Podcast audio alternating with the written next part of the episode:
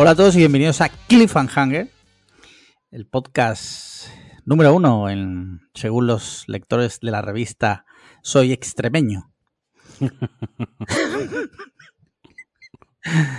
Imagínate ser extremeño, tío. Sí, yo tuve un compañero de piso extremeño, era buen chaval, la verdad. Bueno, coño, y Juan de 42, ¿te acuerdas de Juan, no? Sí, sí, sí. Buen referente de los extremeños. pues extremeño, joder, le tengo mucho cariño a Juan. Hace mucho tiempo que, no lo veo. Espero que le vaya bien. Eh, no creo que nunca escuche esto, pero bueno, yo ahí lo lanzo. Eh, imagínate ser extremeño, pues tienen bueno embutido, ¿eh? Sí, sí. Ahí, ¿eh? No sé qué más cosas hay en Extremadura. Mm, yo tampoco lo sé, la verdad. Pero embutido bueno tienen. Embutidos, jamones, o sea, buen, buen producto del cerdo. Muy bien, pues una semana más, aquí estamos, Marquino y yo, yo y Marquino. ¿Cómo estás, Marquino? ¿Cómo te encuentras? Quien quiera saberlo, tiene que escuchar la previa. Correcto. Mira, eh, literalmente 22 de abril, ese día será vuestra última oportunidad para ser mecenas desde 3 euros pero la última, o sea, esto no va a volver, que vamos a hacer luego una oferta, o sea, nunca va a bajar de precio más. Así que el que avisa no es traidor. Mira, de, eh, eh, hecho, hoy, hoy, hoy se ha dado de baja, esta, estas cosas no sabemos decir, se ha dado de baja un Patreon OG. OG, sí, sí, sí. Eso es duro, ¿eh? A mí me ha dolido. A mí también, porque los OG es como ese, ese club selecto de que han estado ahí desde el día uno, ¿no? Y, una pena que se haya dado de baja cuando precisamente íbamos a hacer algún detalle para, para los OG, ¿sabes? Eh, tú imagínate decir, no, es que yo 12 euros al año no pago. Mm, no pago por Cliffhanger. No, imagínate ser gimliano. Tú, o sea, tú ríete, tú ríete, pero el que, el que va a ir al estreno de Asbestas 2 soy yo. Tú no vas a ir. te rendiremos homenaje allí, los implicados. Tú vete preparando ya para los derechos de HBO. Sí, sí, sí. Mira, eh, pues nada, aquí estamos como cada semana. Esta semana eh, preveo podcast corto. Voy a decir por qué. No hay guion, o sea, hoy no hay escaleta literalmente estamos grabando un día antes, no hay escaleta, nos la vamos a inventar. Vale. ¿Vale? Hoy vamos a inventarnos el, programa y a ver qué sale. Pero por lo pronto, por respetar eh, las estructuras que se vienen, eh, desde tipos ancestrales, desde aquel día que Paco de Bes pintó eh, la cueva y ya escuchaba Cliffhanger, ya por entonces los mecenas enviaban preguntas como por ejemplo esta de Platanito Canario. Bueno, tengo que decir que esta semana no ha invitado, por si no os habéis dado cuenta, estamos solos. Y Platanito Canario dice, hola Alejandros, espero que hayáis disfrutado la Semana Santa. Ahí va mi pregunta para esta semana. ¿Algún hobby que siempre hayáis querido tener, pero por lo que sea no ha sido posible? ¿Alguno que hayáis tenido que dejar? Un abrazo. Bueno, el tema de los hobbies es un tema recurrente. Un momento, un momento pelos como escarpias ahora mismo, ¿vale? Corto aquí el podcast. ¿Qué pasa? Le he puesto a chat GPT. Vale. Hazme una escaleta para el podcast Cliffhanger, presentado por Alex Lía y Alejandro Marquino, ¿vale? Ahora volvemos a la pregunta. Vale, vale. Y, dice, claro, aquí te dejo una posible escaleta para el podcast Cliffhanger, presentado por Alex Liam y Alejandro Marquino. Uno, introducción. Alex y Alejandro dan la bienvenida a los oyentes y explica de qué tratará el episodio de hoy. Es decir, corto porque no hay escaleta. Dos, resumen de noticias. Los, los, presentadores repasan las noticias más importantes de la semana en el mundo del entretenimiento, la cultura pop y el cine. Bien. Tres, entrevista. Invitan a un invitado especial, actor, director, guionista, crítico de cine. aquí, aquí Bueno, Paco de Best. Paco, Paco de Vuelta ha venido alguna vez. Paco de Vuelta ha venido alguna vez. Eh, para hablar de su carrera, proyectos eh, actuales y opinión sobre la industria del cine. Cuarto, discusión de películas. Buena. Pues esta, la, esta, la, ha acertado. Los presentadores comparten su opinión sobre una película en particular, discuten su trama, personaje, bla, bla. Top 5. Aquí, aquí ya empieza a desbarrar, ¿eh? Sí. Eh, los presentadores comparten su top 5 de una categoría determinada relacionada con el cine. Bueno, no, no voy a hacer ningún. De hecho, ahora le voy a decir, dame un top 5 de películas de Alex Liam y eso, eso va a ser lo siguiente. 6. Recomendaciones. Alex y Alejandro eh, recomiendan películas, series de televisión, libros, músicas y otros productos culturales que han, que, que, han disfrutado y que creen que a los oyentes les gustará. Esta es buena, esta, está acertado. Siete, despedida. Los presentadores se despiden hasta de los oyentes y le dan un adelanto de lo que vendrá en el próximo episodio. Escucha. Sí, sí, sí. Poca broma. ChatGPT escucha Cliffhanger. Sí, totalmente. Totalmente. Es que, lo siento, he tenido que cortarte, sé que de mala educación, sobre todo para, para el Patreon que manda su pregunta, pero es que conforme estaba escribiendo esto, que, tú sabes que esto va saliendo de poco a poco, empiezo como, me he quedado loco, digo, hostia. Eh, has, tenido miedo, ¿no? En plan Skynet, ¿no? Sí, en, plan, sí, sí, sí. Ya, miedo, el miedo que voy a sentir cuando Giliano venga por mí. Ha sido similar. Bueno. Eh, repito la pregunta. Eh, ahí va mi pregunta para esta semana. ¿Algún hobby que siempre hayáis querido tener, pero por lo que sea no ha sido posible? ¿Alguno que hayáis tenido que dejar? Un abrazo. Eh, ¿Quién empieza? ¿Empiezas tú? yo sí, yo sí, sí, yo tengo uno. Yo dejé, me gustaría retomarlo en algún momento, aunque veo bajas posibilidades, probabilidades de ello. Yo dejé el kitesurf. Yo practicaba kite eh, desde que me operaron de la espalda, pues bueno, como me operaron de la espalda y tal, dejé de, pues dejé de practicar el kite y el esquí. Esas dos cosas, dejé de practicar esas dos cosas porque, bueno, pues el año como este año no, el año que viene, ya el equipo de kitesurf eh, se me quedó ahí guardado, se me pudrió, tuve que comprar, hacer algo de inversión en, las líneas que se dicen, ¿no? Las líneas que necesitaba, eh, ya cuando volví a retomarlo... perdona que te interrumpa, ¿qué son las líneas? Pues así como pues así en claro, son las cuerdas que conectan la cometa con, ah, contigo, ¿vale? Pero, así muy rápidamente, sin entrar en, más detalles, ¿vale? Yo pensaba eh, que era lo que se metían Pablo Iglesias e Irene Montero en la mesa de la casa, mientras él toca la guitarra. Patapum, como, como Cuonda nos ha quitado ya la, la cuenta, ahora tengo que hacer yo los sonidos otra vez yo especiales. Bueno, la cuestión que ya lo fui dejando, ya cuando el año que volví a practicar K-Surf, la verdad que es un deporte que requiere bastante constancia para, eh, requiere habilidad, coordinación, requiere bastantes conocimientos para no matarte y no matar a nadie. Entonces me vi como súper fuera, súper desentrenado, hice un curso, luego no llegué a ir, bueno, que lo fui abandonando y, con el esquí me ha pasado igual, o sea, lo he abandonado. Una, una pregunta, ¿el kitesurf cómo se empieza desde cero? O sea, ¿Cómo, cómo empieza? Porque. Lo suyo, lo suyo, a ver. Hay varias, hay varias maneras. La, uno es la cafre, ¿no? Vale. Eh, que seguramente es la que tú harías, ¿no? No, yo no hice la cafre, pero ah, es, es hay deportes o hay aficiones que se puede hacer el cafre. Se puede empezar como un cafre, ¿no? Te pongo un ejemplo. Y la bicicleta, ¿no? Pues bueno, todo el mundo sabe montar en bicicleta, tú te compras una bici y nos vamos a hacer una ruta, ¿no? Pues a lo mejor el primer día hacemos el cafre y yo planteo una ruta que, te matas, ¿no? En plan. 50 kilómetros por la por la putísima cara, ¿vale? Pero bueno, al final es montar en bicicleta que en cierto momento tú dices, ya, vale, me vuelvo, ¿no? Pero luego hay otras cosas como, por ejemplo, cazar. Tú no te puedes ir un día a hacer el cafre a cazar porque probablemente pues acabáis pegando un tiro en el pecho a tu colega o el tiro al plato o, cosas así, ¿no? O el arco y entre ellas está el keisu. Entonces lo suyo no es yo podría coger eh, mi equipo y decirte, dale, vámonos un día a la playa y te enseño a hacer kaisur. Probablemente te matarías tú o matarías a alguien, ¿no? Entonces lo suyo es empezar con un curso eh, que se empieza siempre primero en tierra. Empiezas a manejar la cometa en tierra y empiezas y aprendes los fundamentos del de, el viento del viento y la vela. Básicamente los mismos fundamentos que para llevar una embarcación a vela, ¿no?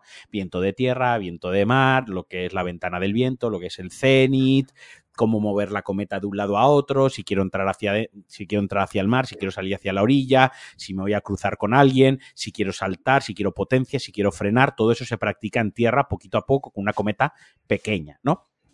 Cuando cuando lo has practicado, pues ya sigues perfeccionando sobre todo la técnica. Lo más peligroso que hay en el kitesurf es levantar la cometa y aterrizarla, ¿no? Porque es muy grande, porque necesitas ayuda de no siempre no no se necesita siempre ayuda, hay que ser pero hay que ser muy top y hay que ser un putísimo crack para levantarla sin que nadie te ayude. Lo normal es que alguien te ayude, más que nada también por practicidad y por rapidez.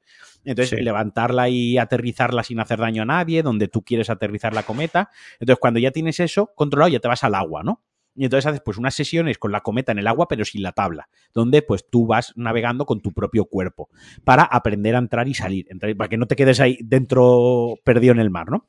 Y luego ya empiezas con la tabla y ahí vienen los primeros hostiazos porque pues levantarte de la tabla y mantenerte en la tabla requiere, como en la bicicleta, para que te quiten los ruedines necesitas cierta velocidad para tener cierta inercia. Sí. ¿No? Porque si vas muy despacio te caes pero al principio tienes miedo de ir deprisa, ¿no? Es como que se retroalimenta. Entonces, pues ahí empiezan por las primeras hostias, tal, no sé qué, y pues ya empiezas a jugar un poco con, con, la tabla, pues a mantenerte de pie, y aquí ya empieza lo complicado que es, acuérdate de cómo llevar la cometa a la vez que mantengo el equilibrio con la tabla, a la vez que hay olas, que si la cometa se me cae al agua, que no se me llene de agua para poder remontarla y sacarla, bueno, muchísimas cosas, ¿no? Y luego está toda la vaina de guardar el equipo, limpiarlo, eh, plegarlo. que es la peor parte, imagino, ¿no? Es la peor parte, pero por un motivo. A mí personalmente me gusta esa parte porque yo, tú lo sabes, yo soy muy ordenado y tú sabes que a mí, el, el, y quien me conoce mm, personalmente, sabe que a mí ordenar, limpiar, organizar, me, me, da paz mental, ¿no? Es como mi pequeño, una cosita que me... Entonces, el doblar la cometa, el doblar las líneas, el, el limpiar el arnés, todo esto, pues a mí me daba cierta paz. El problema es que estás reventado, estás cansado. Claro, claro, es, un deporte de, es, un deporte de, playa y, que se, tiene que practicar cuando hay viento, que, que, suele ser en Pascua, ahora empieza en esta temporada, empieza, ahora empieza la temporada, desde ahora hasta septiembre y octubre, entonces pues en verano también pillas calor, etc, etc, ¿no? Y luego aparte es un deporte en el que... Eh, entre otras cosas, pues necesitas un seguro de responsabilidad civil porque puedes hacer daño a alguien con la cometa, por eso decía lo del cafre, ¿no? O sea, tú y yo podemos ir un día y yo te puedo enseñar, pero probablemente pues acabemos en urgencias. Lo suyo sí. es contratar un curso y tal. Tengo pendiente, tengo en la to-do list a ver si pues me estabilizo en el trabajo, tanto económicamente como, como en las dinámicas de trabajo tal, y con la historia del teletrabajo, pues en temporada baja, eh, ya, ya, este año ya no llego, ya no llego, porque ahora empieza, ya viene la temporada alta, pero a ver si me escapo una semana a tarifa. Eh, uh -huh. Me pillo un curso de una semana y por las tardes, cuando acabé de trabajar, pues eh, retomo el kite. Y si le pillo el flow, pues me vuelvo a comprar el equipo. Lo que pasa es que un equipo de kitesurf son pues aproximadamente unos 1500. Hostia. 1500, claro, 2000 claro. Si, si, es nuevo, sí, de segunda mano de gente. Que, que, hace kitesurf y, lo, y ha hecho tres veces kitesurf y se ha dado cuenta que no, pues se puede recortar, ¿no? Pero vale. bueno, si me volviese a meter, supongo que ya me he comprado dos equipos de Kaisur de segunda mano. Uh -huh. eh, yo lo he dicho aquí, compro motos de segunda mano. yo soy, soy, mucho de comprar cosas de segunda mano. Mi coche lo compré de segunda mano. O sea, quiero decir, a mí la segunda mano no me parece per se algo malo. No, no. no. Son. ¿Para qué quiero comprar más cosas si hay cosas de segunda mano que están bien y más si baratas vale, y, y, y me vale precio, y, tal y, cual. Y, otra y, otra persona no lo quiere, ¿no? Para, para, para qué seguir acumulando mierda, ¿no? Sí, sí, y, sí. y si luego no lo uso al 100%, como pasó con el kayak, eh, que lo compré de segunda mano, salió bien de precio y no, pues tampoco me siento tan mal con la compra, ¿no? Pero bueno, a lo mejor si lo vuelvo a entrar en el flow, eh, me doy capricho. Y luego el esquí, eso sí que lo veo más factible porque quiero ir a Sierra Nevada. Este año ya no llego, a final de año llegaré. No, ya, ya no. Ya no. Pero para final de año, como tengo en el trabajo hay oficina en Granada, mm. tengo ya compañeros aquí en Málaga de, y en Granada y tal, pues sí que es viable que digamos, oye, una, un fin de semana, vamos a echar un fin de semana en la nieve con los compis del curro, ¿no? O arrastro a alguien y, y, eso sí que lo veo más factible. Tengo esquís, tengo botas, pero lo mismo, de no utilizarlas han podrido, se han hecho polvo y a lo mejor es más peligroso ponérmelos y utilizarlo que ir y comprarme un equipo nuevo de, de esquí. Y creo que así en general eh, son las dos aficiones eh, que, que he dejado de lado y que que he dejado de lado y que me duelen, ¿no? Por ejemplo, también he dejado de lado el rugby, no, no, ya no juego al rugby, ya, pero, pero, no, pero no volvería a jugar al rugby. Claro, es que eso te iba a decirte. También la edad pesa, tu problema claro. de espalda, o sea, no es. Yo, yo, no volvería a jugar al rugby. Hay que eh, saber también cuándo parar. Ahí está. Es una cosa que dejé atrás. El rugby lo he hecho mucho de menos. La última vez que jugué al rugby fue el verano de 2017, que jugué un torneo en la playa. Me lo pasé muy bien. Reventé a dos chavales, los chavalines jóvenes, se pensaban que podían conmigo porque yo ya estaba mayor. Y, y les, les expliqué eh, cómo funciona la vida. Sí, cómo, cómo, va el mundo, ¿no? Cómo en realidad, que es no te rías de una persona más mayor que tú porque te va a matar. Y, sí. Pero yo no podría, aunque fuese en una división senior, con gente ya de mi edad, no, no, me, no me veo corriendo que me den un golpe en la espalda y me dejen dos semanas muñeco. Eh, sí. No me apetece. Lo he hecho de menos, he hecho muchísimo menos jugar al rugby. Me gustaba muchísimo. Lo echo de menos. Ahora he retomado lo de las artes marciales, pero en plan súper chill. O sea, a la mínima que me duele la espalda, a la mínima que noto que estoy un poco forzado, eh, paro. Me tomo unos días de descanso, aunque pierda esas clases, aunque pierda dinero, porque no quiero lesionarme y me lo estoy tomando muy, muy chill. Eh, entonces hay algunas que se pierden pues, porque la edad pesa y hay otras que se pierden pues y te gustaría retomarlas. Y ya por acabar ya te doy paso, espero haberte dado tiempo a pensar en 10 minutos de chapa los videojuegos. ¿Qué diréis? Coño, Marquino, pero es que eh, juegas mucho a videojuegos y tienes podcast de videojuegos, ¿vale? O sea, no juego ni un 10% de lo que yo jugaba antes a videojuegos. O sea, eh, he hecho muchísimo de menos y aquí sí que me pesa mucho la edad. He hecho mucho de menos hoy, por ejemplo, lunes, que estamos grabando, cenar y a las diez y media decir, va, me pongo hasta la una de la mañana con la consola. Y mañana martes, decir, venga, el ratito del mediodía juego a la consola y luego por la tarde tres horitas y después de cenar dos horitas. Es que esa era mi vida. O sea, yo antes hacía deporte, en mi vida antes, claro, también vivía con mis padres. Antes mi vida era trabajar, deporte, videoconsola. Trabajar, deporte, videoconsola. Cuando no estaba haciendo deporte, estaba trabajando y cuando no estaba trabajando, estaba jugando a la videoconsola, ¿no? Eh, pero he hecho mucho de menos el, tener energía, sobre todo esa energía. es que llego por la noche y, seguramente a ti te pase, ¿eh? y a mucha gente nos escuche. Llega la noche y no es que no me apetezca jugar a ese juego con el que me estoy divirtiendo. Es que llega la noche y digo, mira, me pongo un capítulo de media hora de Ted Lasso, por, porque es la que estoy viendo ahora, porque como la puedo ver mm, tirado en el sofá y ya está, sí. Eh, piloto automático. Y me sabe mal. Me gustaría retomar también el, tener esa energía. Que nadie me diga métete LSD o cocaína porque no lo pienso hacer. Microdosis de LSD. Microdosis de LSD. Mira, eh, porque hay otra pregunta que te has, te has, eh, te has pasado. Pero antes de eso, quiero que reacciones. Hijo de puta que eres. O sea, lo peor que me ha pasado es que hayas pagado el puto Mid Journey. O sea, esto. O sea, me la voy a guardar. Esto va a ser. Esto tiene. En la, cuando, cuando subas el, el, cuando subas el, el, podcast a los Patreons, tío, ponles la imagen esta. Yo me la voy a guardar para que sea la carátula del podcast de esta. semana. eres un hijo de puta. Sí, sí. No, lo, voy a poner en el tweet. Voy a, voy a poner un tweet para generar hype. Voy a poner spoiler de lo que se viene en el episodio de esta semana. Y voy a poner algo de eso. No, que te decía que te ha saltado una que era la de algún hobby que siempre hayas querido tener, pero por lo que sea no ha sido posible. Eh, Esa espinita clavada de los hobbies. Que no de los hobbits. Creo que todas me las he ido sacando con los años, tío. ¿Ah, sí? Eh, sí, ahora me voy a meter en una que llevo muchos años que me gustaría hacer. que ¿Lo puedes decir eh, o...? Sí, sí, sí. Voy a empezar a montar Goodmans. Eh, Woodmans, las, figuritas estas japonesas de Ah, coño, sí, sí, vale, vale, vale. Pequeñitas. Eh, y a pintar muñecos. A lo mejor lo hago dos meses y no más. Pero, pero ya te digo, siempre que he tenido alguna inquietud o alguna afición, siempre lo he hecho. hacerlo, ¿no? He procurado al menos intentarlo, al menos hacerlo. También porque no he tenido cosas como, por ejemplo, yo qué sé, eh, parapente, ¿sabes? Que obviamente, pues, ¿sabes? Locuras así. Quizás sí, te voy a decir una espinita y porque justo lo hablaba esta tarde. Eh, me hubiese gustado mucho la hípica, tío, montar a caballo. es algo que, claro, viviendo en ciudad y, por circunstancias. Pues, pues, a ver, aquí no se, ha dado, no se ha dado. No tengo ni puta idea porque nunca ni me ha llamado la atención, pero yo sé que aquí hay sitios donde se puede hacer.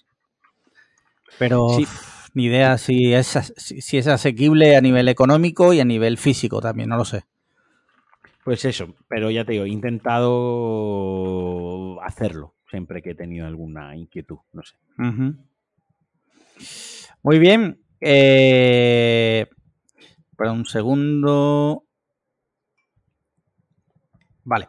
Yo, mira, respondiendo a los que he dejado, mira, por ejemplo, el pádel, tío, me da mucha rabia porque eh, me encanta el pádel, me gustaba mucho jugar al pádel.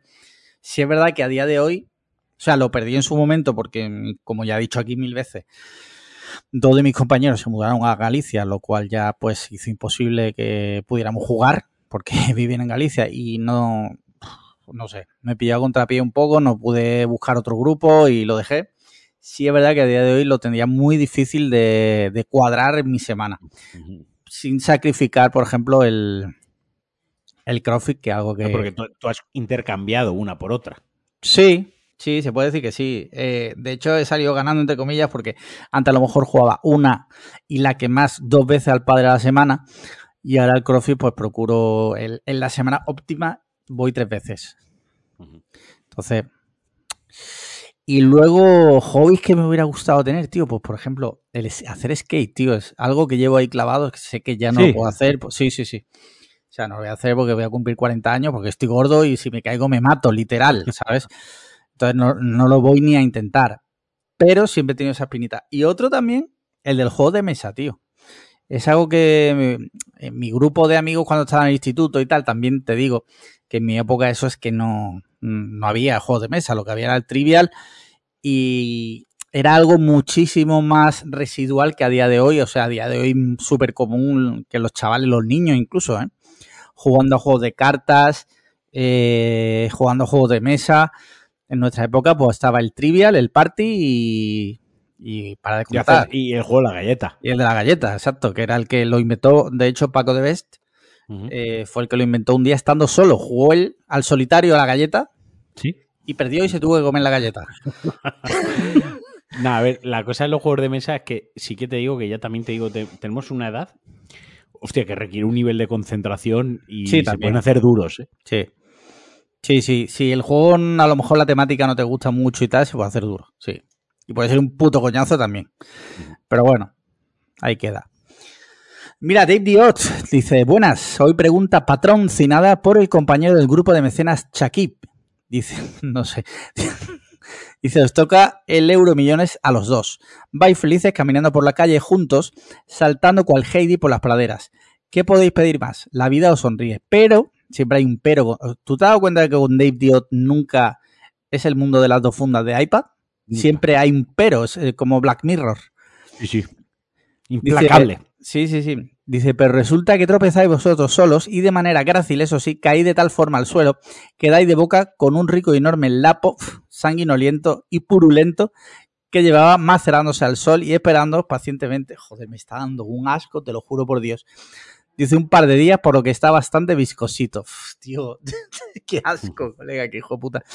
Dice, pilláis todo lo pillable y en el quirófano os dan la noticia. Sobreviviréis, pero vais a perder todos los sentidos. Pero hay una nueva tecnología que os permite que, pagando el importe de justo 2 euro millones íntegros, podáis negociar y elegir entre vosotros dos con qué sentido os quedáis cada uno sin poder repetirlo. Uno se quedará con 3 y el otro con 2. Ah, vale, vale, vale. De no haber acuerdo, que empiezan los juegos del hambre. Podéis asesinar al otro y quedaros con sus restantes sentidos o lo que se os ocurra. La vista y el oído también cuentan como un solo sentido, o dos ojos o ninguno, etcétera. Vale. Dice el homicidio del otro conllevaría irremediablemente la pérdida de vuestra amistad. ¿Qué hacéis? Un besito de nubes de algodón a mis currucucus. Vale. Esto parece un juego de mesa, tío. Sí, literal lo que estábamos hablando. Vamos a ver, yo no puedo, lo siento, Dave. Tiene un eh, desarrollo brutal esto. ¿eh? Dave, yo no puedo. Eh, tengo un déficit ya de atención. Te lo resumo si quieres. Que, yo no puedo prestar atención a toda la pregunta, ayúdame. Mira, vamos a hacer una cosa.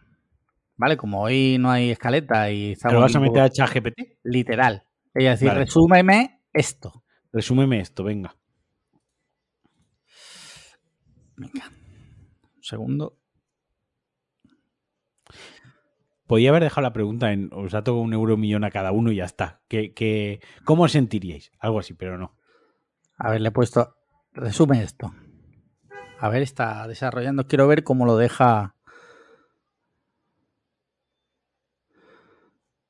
Está, dejando más largo que lo que, le, lo que le he puesto. Bueno, ya empezamos mal. Es, es, gilipollas este.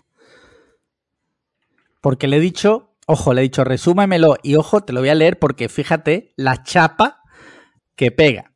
Le manda la pregunta, me ante esta situación tan complicada y difícil, lo primero que deberíais hacer es tomar una decisión que garantice vuestra supervivencia y bienestar, pero sin poner en peligro vuestra amistad y relación. Sigue. Mi recomendación es que ambos habléis abiertamente y de forma sincera sobre vuestras preferencias y necesidades en cuanto a los sentidos que queréis mantener. Deberíais intentar llegar a un acuerdo en el que ambos podáis conservar al menos dos sentidos y repartir el tercero de manera equitativa, así como si eso se pudiera. Si hay alguna preferencia muy fuerte, podríais tratar de negociar un intercambio justo. En cualquier caso, creo que es importante recordar que la amistad y la relación que tenéis es mucho más valiosa que cualquier sentido que podáis conservar. No merece la pena arriesgarla o perderla por conseguir un sentido extra. Bueno, extra no, es un sentido. Así que os animo a buscar un acuerdo que os permita seguir adelante juntos y disfrutar de la vida a pesar de las dificultades. O sea, ¿qué me estás contando? Le voy a poner, ok, pero, pero... Pero eres imbécil. Esto es una mierda, no lo has resumido.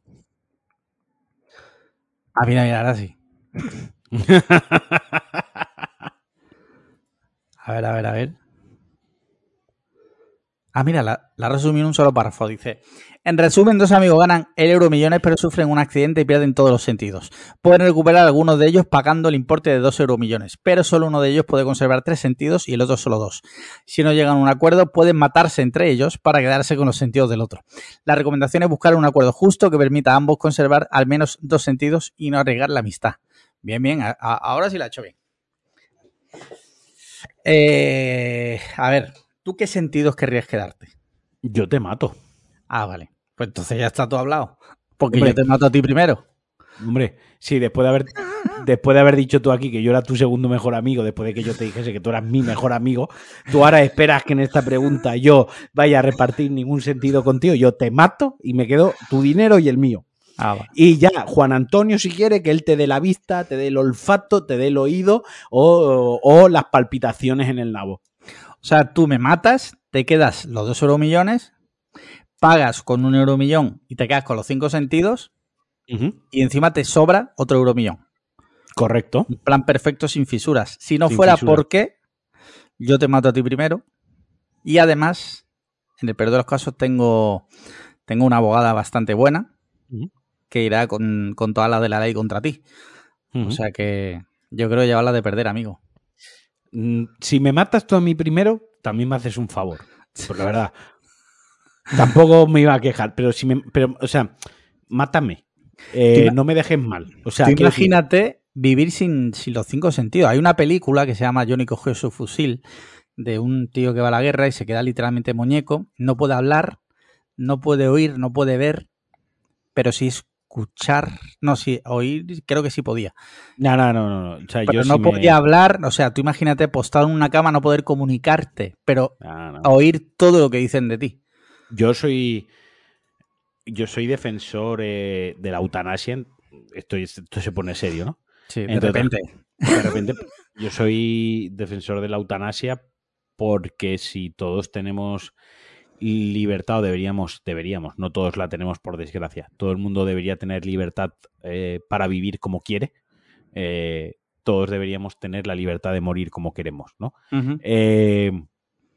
Y yo en un caso de que me quedase muñeco absoluto, o sea, en plan que soy una celga, que soy sí. como, como, como una planta, eh, me gustaría que me matasen, ¿sabes? O sea, eh, así que, ya te digo, si a mí alguien viene mañana, no sé, vamos a poner alguien de una aldea gallega que y me pega un escopetazo en el pecho y del escopetazo me mata sin dolor, pues a ver, si no hay dolor, si no hay sufrimiento y no hay dolor, yo, yo perdono, ¿sabes? Tienes mi perdón por de, de, de antemano. Eh, eso sí, como me intentes matar y falles, ya puedes correr. Porque no, no, no, no va a haber. Hay segunda oportunidad. No, hay segunda oportunidad. Vale, correcto. Vale, vale. Eso, también lo, eso también lo dejo claro. El tema de la eutanasia es jodido. No sé si hoy es el día, porque es lunes, después de vacaciones. Es, es después de, de, que resucite Cristo. De, sí, le hicieron Además, la eutanasia la eutanasia no se hace sola, hay que hacerla. La, la sí. eutanasia no voluntaria. Sí. Y resucitó, es, es jodido. Y luego, y luego, le hicieron la anti Él se hizo la anti-eutanasia. Sí. sí. Un día se podría hablar largo entendido, podemos traer incluso, si hay algún especialista oyente en eutanasia, alguien que haya eutanasiado a alguien. Uh -huh. Sé que tenemos anestesistas oyentes, que es lo más parecido a hacer la eutanasia, porque duermes a esa persona, pero solo un rato. Claro. ¿Qué, qué estás buscando ya? Nada, nada, ah, que... vale. vale, vale, vale. Eh, pero se puede hablar largo y tendido. Pero no hoy. Mira, Adrián dice, hola, pregunta patrimonio declarado en Hacienda. Ha muerto Sánchez Dragó, al parecer. Es cierto, ha muerto Sánchez Dragó, el follaniñas. Dice, al parecer, tras intentar intimar con su gato, que ha entendido debía ser joven aún, ¿ves? Yo confieso que no le tenía en la necroporra. Vosotros sigo teniendo que mirar si Carmen Sevilla está hundada de alta o no. Buena semana, chao. Hombre, es que Sánchez Dragó no es que lo tuviera en la necroporra, porque esa persona a mí, sinceramente, me daba exactamente igual. O sea, se ha muerto hoy, ni me alegro ni me desalegro. Si pienso que era una mala persona, un violador, y el mundo, pues posiblemente estará mejor sin él. Pero, eh, no sé, no. Y Carmen Sevilla, pues no sé si sigue viva. A ver. Carmen Sevilla, ¿sigue viva? ¿Les he preguntado a ChatGPT? No, a Google.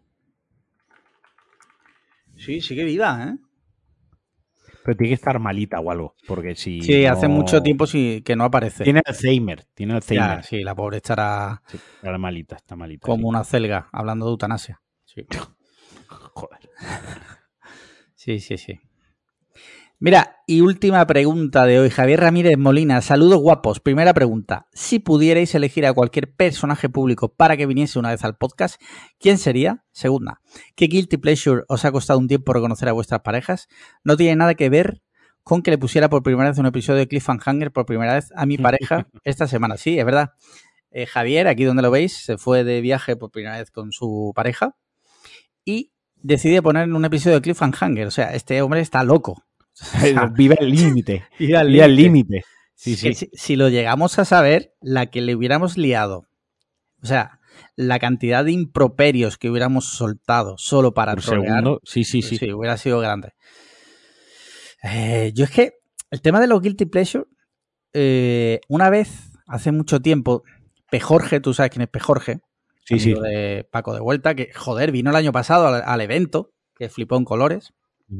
Y rompió el streaming, por eso no hubo. Sí. No, no, es broma, es broma. Pero recuerdo que una vez le leí, yo era todavía joven, eh, un poco, bueno, todavía no estaba terminado de hacer, y leí una afirmación que él dijo, que dije yo, este tío es gilipollas, que era, los guilty pleasures no existen, porque si algo te gusta, porque es culpable, si te gusta, es que te gusta. Bueno, a ver, eh, A ver. que se ha muerto Sánchez Dragó y le gustaban muchas cosas que no debían gustarle. Y Ya, estaban mal. pero al- está, está mal, sí. Pero si a él le gusta y él lo proclamaba además, pues porque lo hacía. En aquel momento dije, este tío gilipollas, a día de hoy digo, en cierto modo lleva razón. Y desde Sí, sí, hace totalmente. tiempo yo, o sea, nunca escondo algo que me guste, quiero decir. A mí si algo me gusta lo digo y si no me gusta igual. Y no porque no le guste a la gente, yo voy a dejar de decir que a mí me gusta. Yo tengo que decir que él habla de, nuestra pareja actual, ¿no? Yo por, por suerte o por desgracia, eh, yo siempre tenía una cosa clara, ¿no?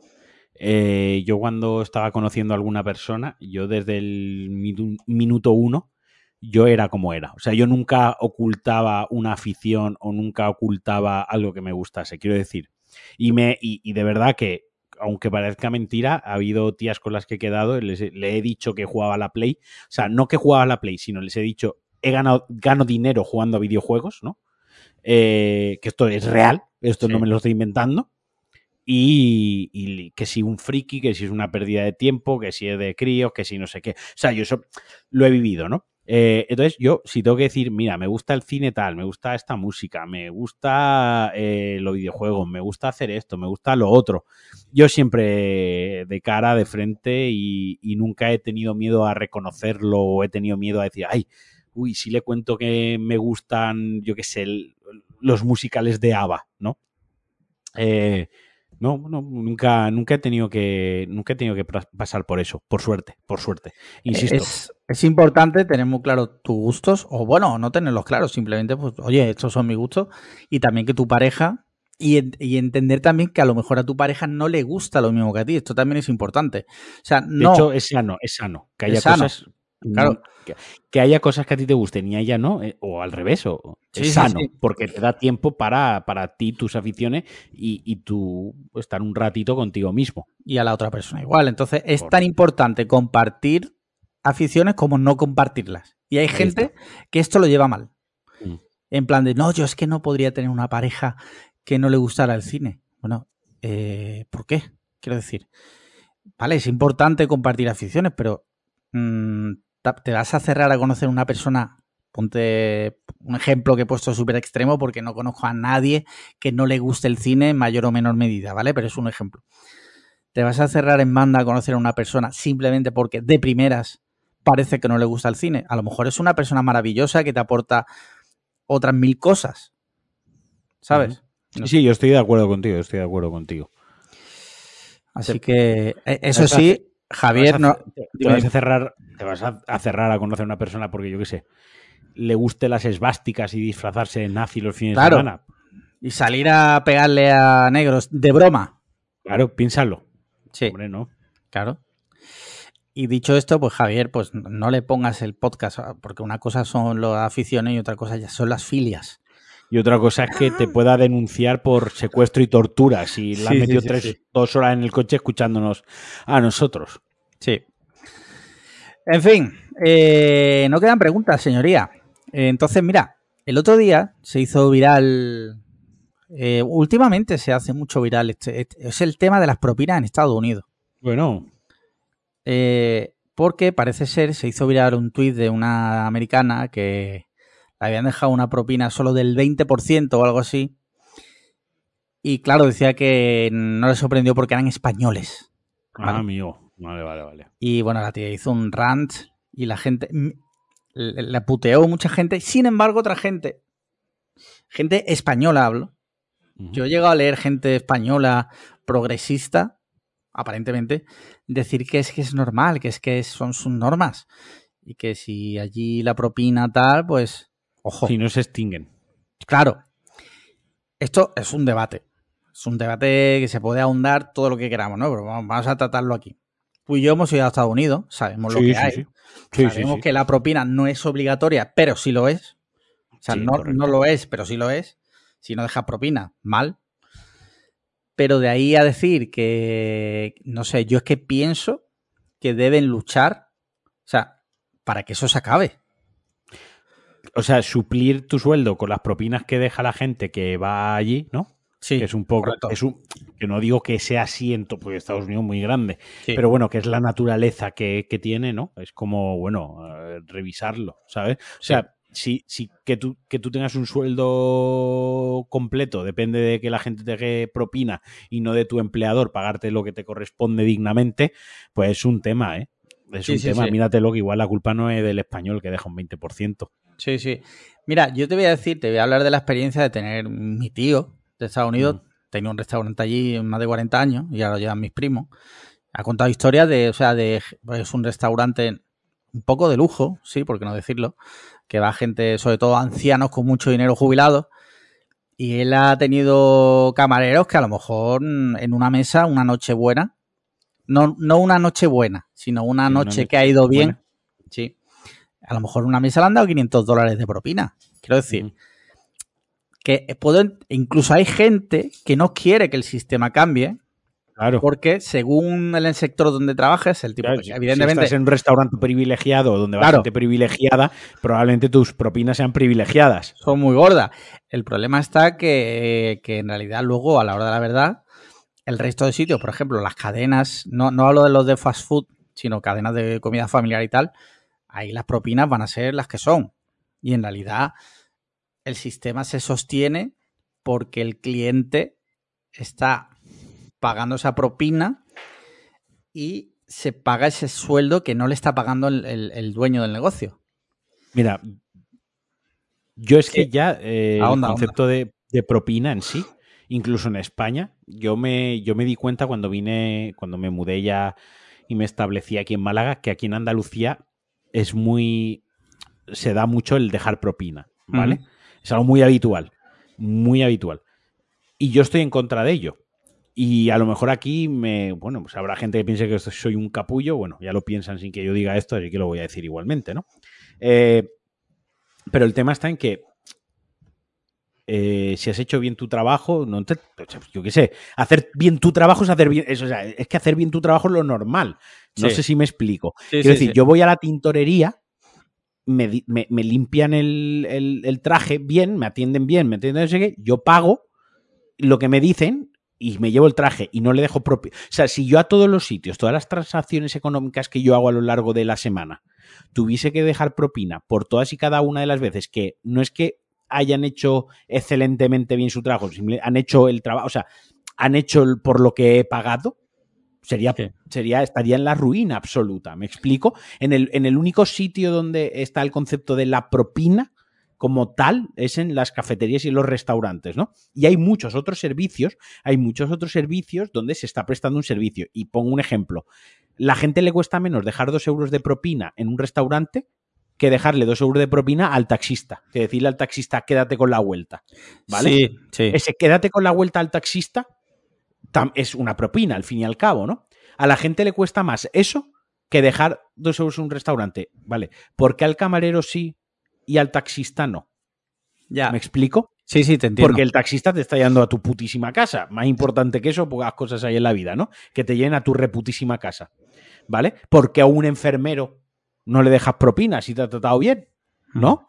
Porque aunque el Estado le pague, tú le pagas con tus impuestos. Podrías dejarle una propina si te ha tratado bien, ¿no? O el médico de cabecera. Y así podría mm, seguir en un montón de intercambios de servicios donde no hay en sí un, objeto intrínseco per se, que en la restauración sí que lo hay, que es la putísima comida, eh, pero que no se dejan propinas, ¿no? Entonces, a mí me chirría un poco el tema de la propina de que solo se, se dé y solo la tengamos como normalizada y como de educación, darla en la restauración. Y en el resto de servicios que existen, que son muchos, si nos paramos a pensarlos, no. ¿Me explico? No sé si se ha visto al veterinario, por ejemplo. Sí, es raro, no le da propina al veterinario. No le da al, y el veterinario presta un servicio. Sí. Y de los importantes, en mi opinión, que es curar a tu animalito querido. ¿Vale? ahí no dejas propina.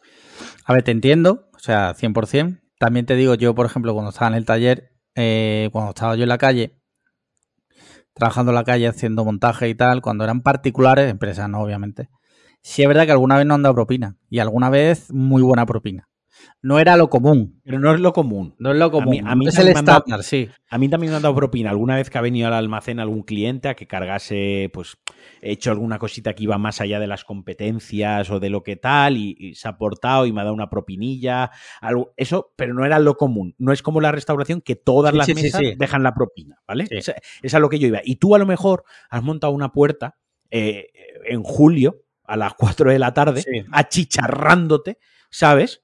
Hmm. Cuando podías haberle dicho, señor, se la monto en septiembre o se la monto mañana a las 8 de la mañana que hace menos calor, ¿no? Hmm. O has tenido tal y no te han dejado propina. Sí, sí, Quiero decir, a, lo que voy es a ese punto, tío. ¿Dónde.? No sé, es lo que me chirría. Claro, luego, paso, o sea, yo soy partidario de dar propina siempre que se quiere y que se pueda. Quiero decir, no te critico a ti por no dar propina. O sea, entiendo tu postura y la respeto. ¿Qué pasa? Que luego en Estados Unidos se da también una cosa, como hay propina, el servicio es excelente al punto ya de que es exagerado. Nivel que, el camarero a la camarera le falta chuparte la polla. O sea, tal cual, porque sabe que cuanto mejor te trata, mejor propina le vas a dar. Pero también pasa una cosa, que si el servicio es malo, no puedes no dejar propina. O sea, la propina la tienes que dejar por cojones. Es un arma de doble filo. Claro. Y, no sé, yo quiero decir, el sistema está mal, obviamente, ¿sabes? Porque esa propina además no, no es que no cotiza, no es que me vaya a poner yo aquí ahora en plan de PSOE eh, State of Mind, en plan de todo tiene que cotizar, todo tiene que pagar impuestos, pero entiendo también que, que repercute negativamente en el que lo recibe, porque tú estás recibiendo un dinero negro que podrías estar cotizándolo y el día de mañana todo ese dinero que tú has ganado en B, en propina, podría ser parte de tu jubilación. Se ha cortado. No, no, yo te escucho bien, ¿eh? Va todo bien. Sí, vale. Sí, sí. Eh, podía ser parte de tu cotización, podía ser parte de tu ayuda para el paro en caso de que te despida, pero claro, eso está al margen de la ley. Entonces, eh, yo lo veo mal. O sea, yo no lo veo bien. No sé, tío, ya te digo, yo, por ejemplo, el otro día cuando salimos a cenar y la, ¿te acuerdas que nos tocó una camarera que venía y se llevaba los platos sin decir nada? O sea, como ah, rollo, ni buenas noches ni nada. Ni, rollo fantasma. sí, cero, educación ya a nivel ni, ni puedo retirar, ni te has acabado la bebida. O sea, literalmente mm, llegaba, cogía algo y se piraba. Y no sabía si era camarera o te estaban robando. Eh, no voy a dejar ahí propina, tío. o sea, Es que ya, es que estamos hablando ya a niveles que, ni, ni, ponerle ganas a tu trabajo. ¿no? Y a mí pues me, me, molesta bastante ese tema. Sí, porque yo estoy de acuerdo contigo y creo que cada vez, voy a decir algo igual que la polla vieja, pero creo que cada vez te atienden peor en general en todos sitios. Creo que cada vez hay más hastio generalizado, ya sea de forma justificada o no, ¿vale? Yo entiendo que hay gente que está mal pagada, que trabaja día de fiesta, eso, hasta ahí lo entiendo. Eh, pero es que es un tema jodido, porque claro, es que mi estándar de trabajo siempre es hacerlo bien. El mínimo es hacerlo bien. Eso es lo mínimo. Hacerlo ya excelente, pues si tienes un buen día, si el mil motivos. Pero hacerlo mal y encima tener que dar propina por cojones, oye, pues no. No. Eh, ya está. ¿Qué más? ¿Qué más? Bueno, ¿quieres apuntar algo más de las propinas? No, no, no, no, no. Si te parece, eh, quiero que reacciones en directo a algo que te voy a mandar por Telegram, que eres tú dando, dando propina. Joder, macho. Esto, todo esto, no os preocupéis que lo vais a ver en Twitter, todas estas imágenes. a la cara es esa, literal, ¿eh? Sí, sí, sí. Yo cuando te esa es mi cara, literal. literal soy yo, voy soy yo, literal. Estas imágenes las subiré como promo previa de... A ver, que le he pagado los 10 euros de mi journey, le tengo que sacar rentabilidad como sea. Sí, sí, a todo lo que... Eh, ¿Qué más, qué más, qué más? ¿Qué más, tío? Ojo, mira lo que acabo de leer. Titular en chataca.com, que estuvo hace poco aquí. El creador, literal, y una de las pocas veces que no es un titular inventado, el creador de Chataca estuvo aquí. Y ojo, el titular. Al final resulta que estás triste, no estés triste, tenía algo de razón de ser según la ciencia. ¿Te imaginas, ¿Te imaginas que después de todo hemos sido pioneros? Hostia, pues desarrolla un poco, o simplemente has leído el titular. He leído el titular. Ah, si quieres, leo por encima la noticia. A ver, déjame lectura. A ver. Dice, cuando vimos eso del poder sanador de la mente, una bombilla, vale, ya sé por dónde vais. Este, vale, efecto placebo, la relación va más allá. En un artículo reciente publicado en Nature se da cuenta del trabajo uno publicado como artículo revisado por parte de dos investigadores del Instituto Tecnológico Israel, Head Hiking y Asia Rolls. El trabajo de estos dos investigadores se centra en el llamado síndrome del corazón roto o miocardiopatía de Takotsubo. Esa miocardiopatía resulta de un debilitamiento del ventrículo izquierdo que parece vinculado con un evento estresante emocional o físico. La pérdida de un ser querido es uno de los hechos que se ha vinculado con este síndrome, de ahí la alusión al corazón roto. Vale, un poco que que como tú estés en la cabeza repercute en tu, en tu cuerpo. Esto hace, tiempo que lo, por, ejemplo, mi amigo Pedro Ample, eh, no sé si puedo decir esto, pero él tiene enfermedad de Crohn. No, no, sé si era algo privado, pero ya lo he dicho.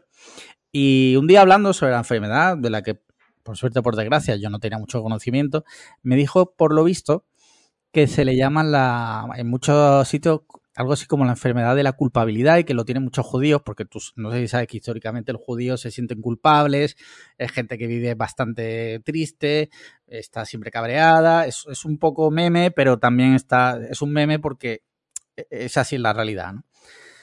Y que esa culpabilidad constante, ese, ese malestar mental repercute en tu estómago y a nivel extremo que hay gente que le provoca enfermedad de Crohn. Y es cierto, o sea, lo de mens, este, otra gran frase cuñada, mens sana, incorpore sano, ¿no? ¿Te acuerdas? Que, estar, que, estar, muy triste sí, te, pone malito. Te hace cagarte. literal, literal. el titular, se podría, si estás muy triste, te cagas vivo. Y el otro extremo es, si ves películas de risa, te extriñes. Te extriñes, sí. Te extriñes. eso, ¿eh? sí, sí, sí. Y curioso, curioso ese titular. Eh, mira, ya, sabéis, no estéis tristes. No estéis tristes, siempre lo hemos dicho, pero ahora más que nunca. Si estás triste, te mueres, literal. Lo decía Woody Allen también en una peli, decía, pensar mucho provoca cáncer. Esto es una frase de, de una película, no es ciencia, pero bueno. No va tan desencaminado. Mira, ¿te parece que hablemos ya de videojuegos y hablemos largo y tendido de Mantícora y de Air? Venga, vamos a darle. Venga, videojuegos, ¿qué has jugado?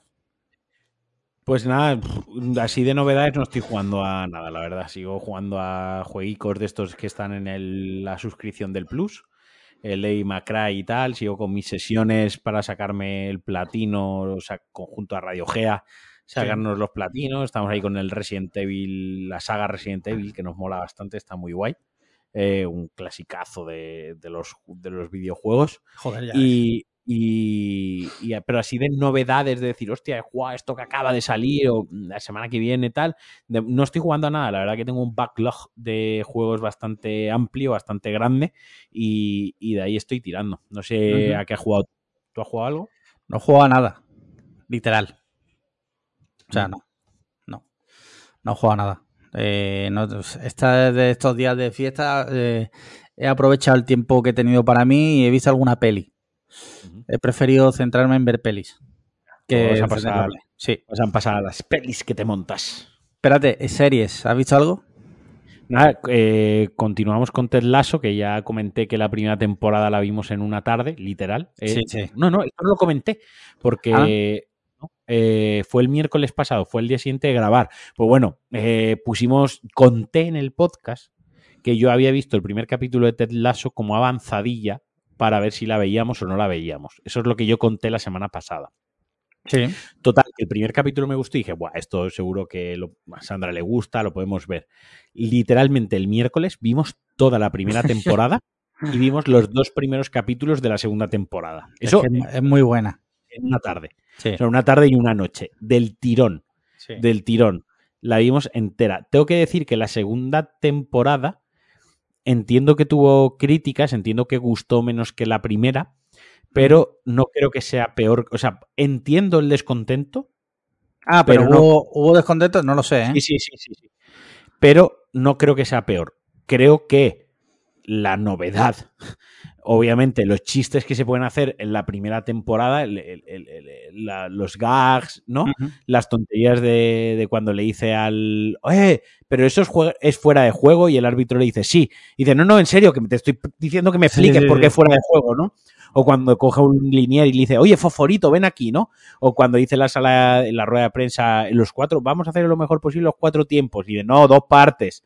Eh, hay empate, hostia, que hay empate en este deporte. Eso no me todas esas bromas no las puede volver a hacer en la segunda temporada, ¿no? porque ya, ya sabe más de fútbol. Entonces, obviamente, la serie tiene que evolucionar, el plot tiene que evolucionar y los personajes tienen que evolucionar. No puede ser un, que, el, que, el, McGuffin sea constantemente que este señor no sabe nada de fútbol porque es un yankee y, y no sabe nada de Inglaterra y hace bromas con el té, hace bromas con el café, hace, lo llaman capullo, bueno, realmente lo que le llaman es pajero, ¿no?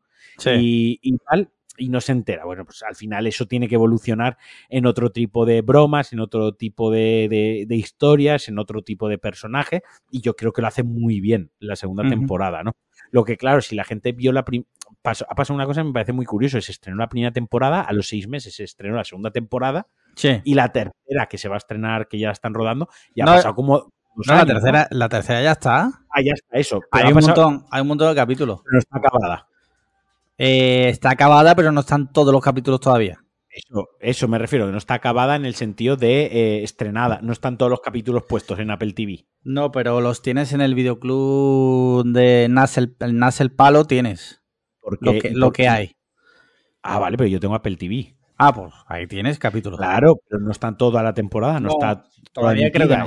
Eso es a lo que iba que, pero que si ver las fechas es como que ha tardado dos años en estrenarse la tercera temporada, ha habido como un parón grande, es a lo que iba. Sí. Yo creo, fíjate lo que te digo, que lo que pasó es, se estrenó la primera, no esperaban el exitazo, se pusieron manos a la obra ahí a muerte a rodar la segunda, rodaron, descansaron y ahora la tercera han querido como, igual la segunda la tenían ya escrita, puede ser. Pero estaban esperando a ver cómo funcionaba la primera.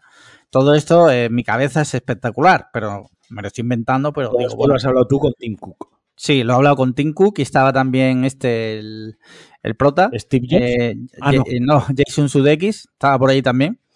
El día que le puso los cuernos a la mujer con Harry Styles, estaba también por ahí. ¿eh? No hay capítulo que lo veamos y no pensemos en ello. Sí, sí, sí, sí, es duro, duro, porque Es que parece buen tío, no sé. Igual es un hijo puta, pero parece buen tío. O sea, no sé si será buen tío o no, pero desde luego es una persona inteligente y, e ingeniosa, ¿sabes? Es decir, que, cambiarlo por Harry Styles, con todo respeto a Harry Styles, pero joder. Harry Styles que se viste como una señora, literal. Que no, no tengo problema que se vista como señora, pero bueno, también las cosas hay que llamarlo por su nombre. No tienes problema, pero lo has nombrado. Sí, eh, sí. Muy bien, mira, nosotros hemos seguido viendo la segunda temporada de Your Honor, ¿vale? te, acuerdas que te dije que tal y cual. Está, está bien, nos está gustando. A su vez hemos, estamos intercalando, antes de ver un capítulo de la serie, normalmente lo que hacemos es ver o la isla de las tentaciones a trozos o si ya hemos terminado esa semana, ya hemos terminado la isla de las tentaciones, nos ponemos la de Soy Georgina. Ah, o sea, siempre para un poco de limpieza de cerebro. Para, alta cultura. Alta cultura para encarar la serie con otra cara. Y ya de series te diría que ya está. Si quieres pasamos a pelis. Venga, vamos a hablar porque los dos hemos visto Mantícora. Yo por fin esta semana sí he visto Mantícora real. Sí. Y que Cuéntame, ¿qué te ha parecido? Me, troleaste. Me ha parecido muy buena, tío. Eh, tengo que decir que me dejó el cuerpo como me lo dejó Magical Girl, ¿no?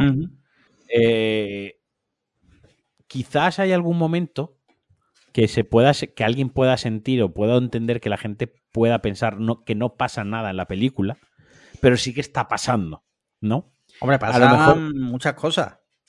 A lo mejor puede ser que llegue alguien a la película pensando que va a haber una película de terror psicológico o de, ¿no? Como, como una película de A24 eh, o de Ari Aster, ¿no? Eh, que vaya con ese mood.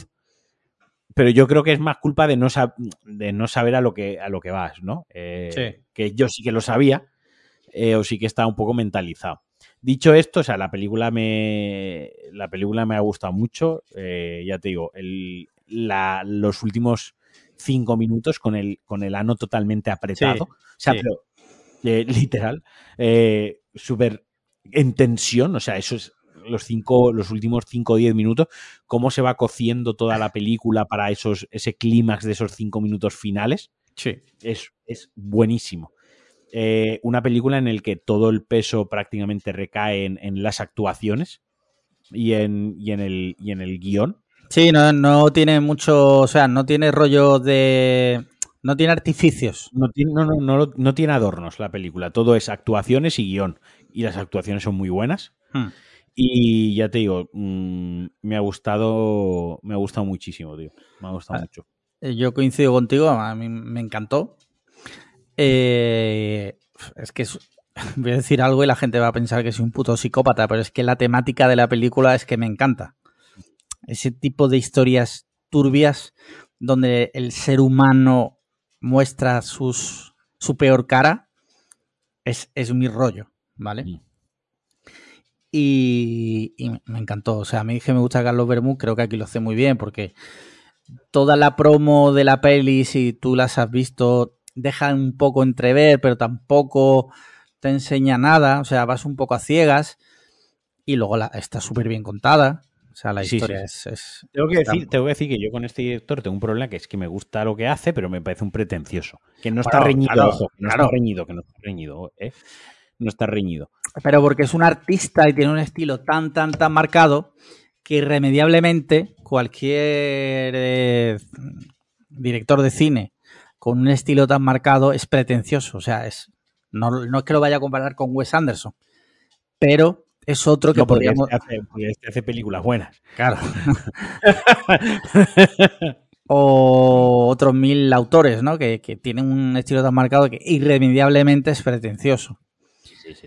Pero creo que en este caso de forma justificada y con, con buen resultado. La verdad.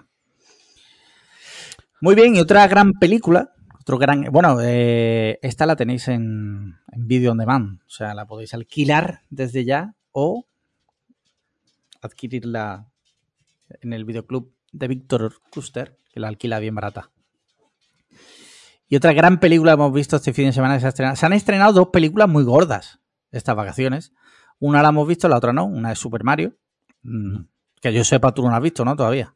No tengo mucho interés cuando esté en plataformas, la veré.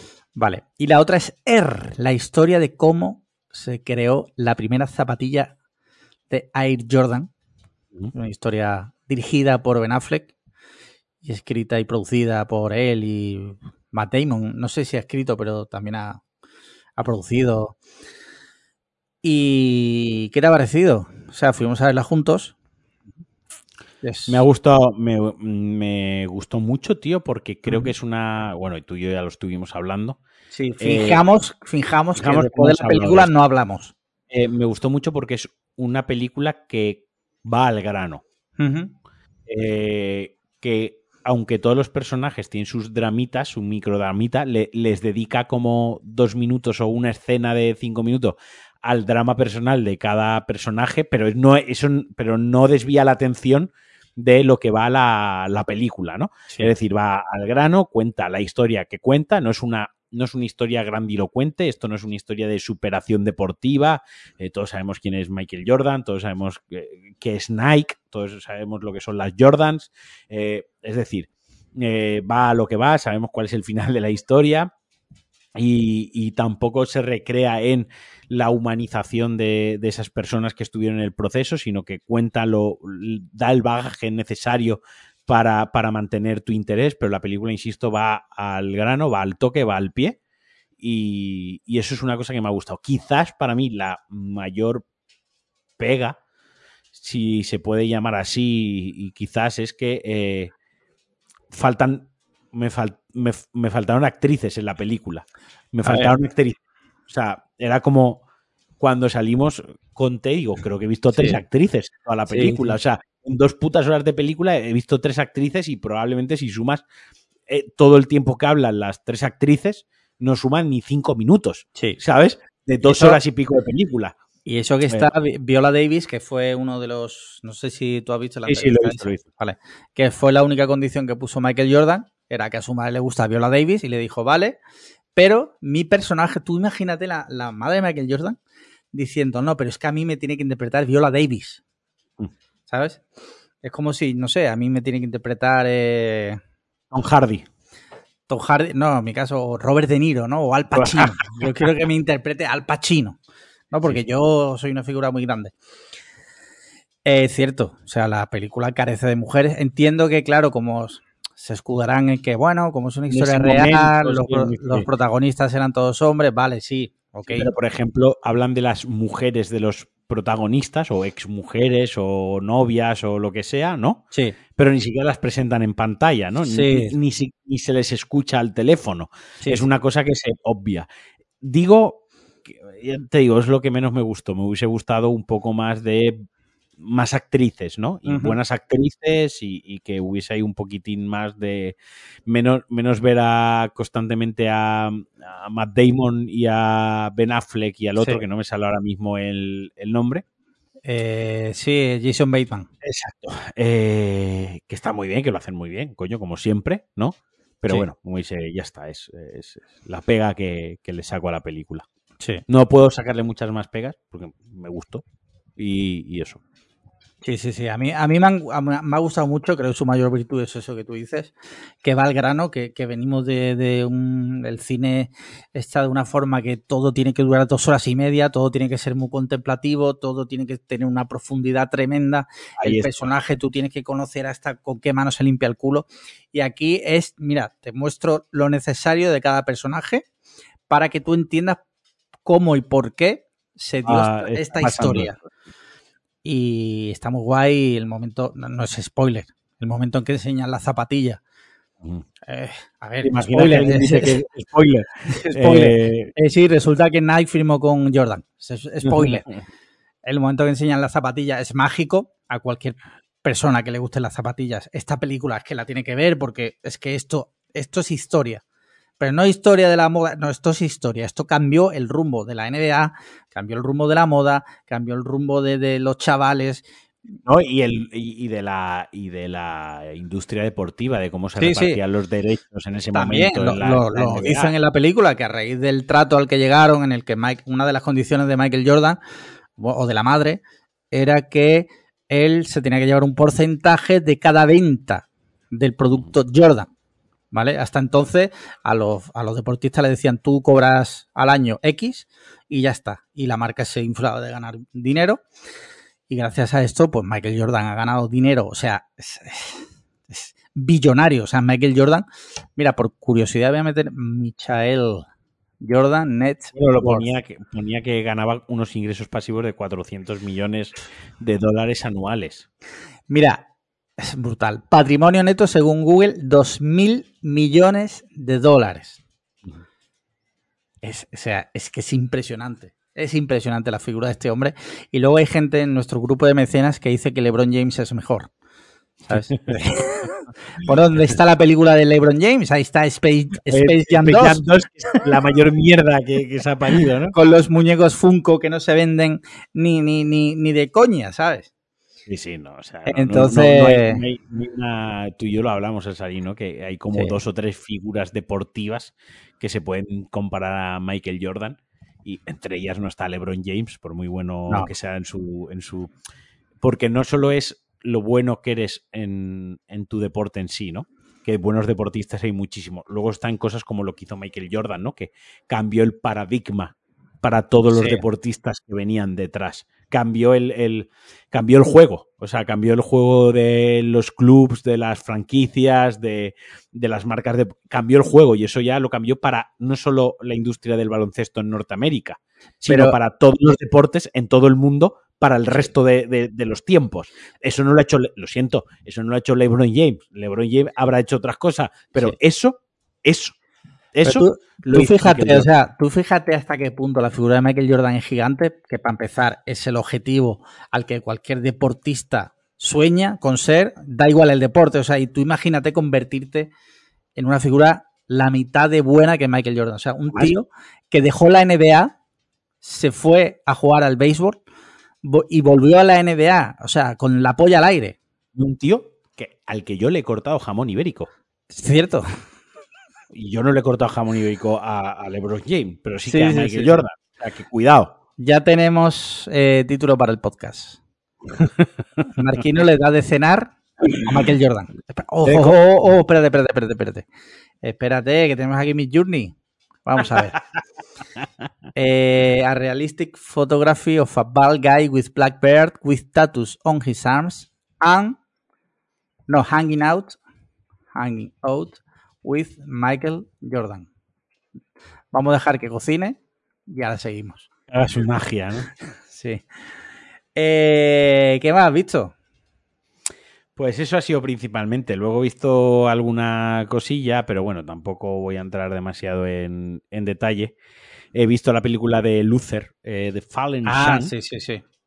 Eh, que me ha parecido buenísima, o sea, pero es que a, mí, yo soy muy yo soy muy fan de Luther, yo soy público fácil, yo era público fácil para esta película. Eh, creo que, que molaría, ¿no? Que, la línea fuese que sacasen películas de Luther, como, cada película fuese un caso de él resolviéndolo, ¿no? Al, estilo James Bond, quiero decir, en el sentido de James Bond tiene el malo de la peli y luego hay un arco que envuelve todo lo que está pasando alrededor, ¿no? Sí. Pues me gustaría que fuese un poco de, ese estilo, ¿no? Que, fuese el caso o lo que está haciendo en ese momento eh, Luther y luego, pues, eh, un arco narrativo que evolucione el personaje y que explore y expanda el personaje. Creo que es el. Is the way, ¿no? This is the way. es lo que debería ser. Y luego vi una película. Eh, no me atrevo a. He visto una película, no me atrevo a, a pronunciar al, al, al, al director. Bueno, es, es Hou. ¿Cómo? Xiao, Hou. Ah, vale, una asiática. Hou. Xiao Hein, o algo así. ¿Qué película, es? Assassin. Sí. Eh, que me ha parecido una de las mejores películas que he visto en mi vida. O sea, me ha volado la putísima cabeza. Sí, sí, sí. O sea, es arte esa película, es buenísima. Creo que sí, creo que sé cuál es. Está en Amazon. Además es que está en Amazon. No hay excusa para no verla. Eh, me ha gustado muchísimo. Pero bueno, es que esa ya tengo, además es que la tengo que reposarla porque la he visto hace ayer. Eh, entonces mm, necesito reposarla un poquito más para poder hablar de ella porque me ha gustado muchísimo, pero más allá de decir es la hostia, la película es buenísima, pues me gustaría desarrollarlo, ¿no? ¿De qué va? ¿De qué va? De una asesina. Ah, vale. ok. Gracias por el dato. ¿De qué va Assassin? De una asesina. Cañanería a tope. Sí sí. sí, Vale, vale, vale. ¿Listo? Listo. No, no, mírate la peli a ti te gusta. No, sí, sí. Sí, sí, sí. míratelo. Vale. Mira, yo he visto recientemente estas vacaciones, bueno, vacaciones no he tenido, los días fiesta, he visto The Banshees of Inisherin, que se, creo que tú ya hablaste de ella la semana pasada. Sí, de ella, que a mí me había gustado. Sí, me gustó. Eh, en cierto modo se me hizo larguilla, pero me gustó. Mm. Creo que está bien, está guay. Además, las actuaciones están bastante bien. Me gusta mucho este actor irlandés, que es el padre del otro pelirrojo. Es que. Pero es que no me acuerdo, nunca he sabido cómo se llama este hombre, tío. Se me olvida y. Ah, Brendan, coño, Brendan Gleeson, joder. Brendan Gleeson. El padre del que. del pelirrojo este, que sale en un montón de pelis también. ¿Sabes quién te digo? Sí, sí, sí, sí, sí. ¿Quién dices? ¿Quién dices? Vale. He visto esa, que me gustó, que estaba nominada al Oscar, que la hablamos aquí con Paco de Vuelta. He visto The Song, eh, que es una peli basada en una obra de teatro del director de The Father, que sale Hugh Jackman, Vanessa Kirby, Laura Dern y Anthony Hopkins, que es de un padre divorciado, que su hijo pues está malito de la cabeza, básicamente, podemos decir habla un poco sobre cómo gestionan, sobre todo los padres, cuando sus hijos están mal. Cómo gestionan o cómo no gestionan muchas veces, ¿no? Por, desconocimiento, por, por cosas, ¿no?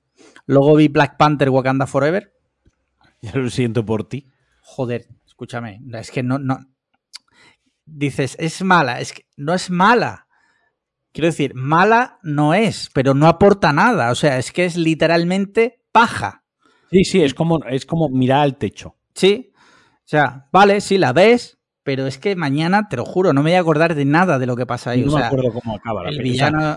me acuerdo la escena del final, final, final, final, pero no me acuerdo qué pasa con el villano. O sea, no me acuerdo, la verdad, lo he borrado de mi cabeza. El Namor este. Y, luego me vi ayer por la tarde Chinatown, que es un clásico de Roman Polanski, con este hombre Jack Nicholson. Es un clásico del cine noir. A mí me gusta mucho el thriller, pero no, en general no soy fan del noir, del cine noir. Y este está muy bien.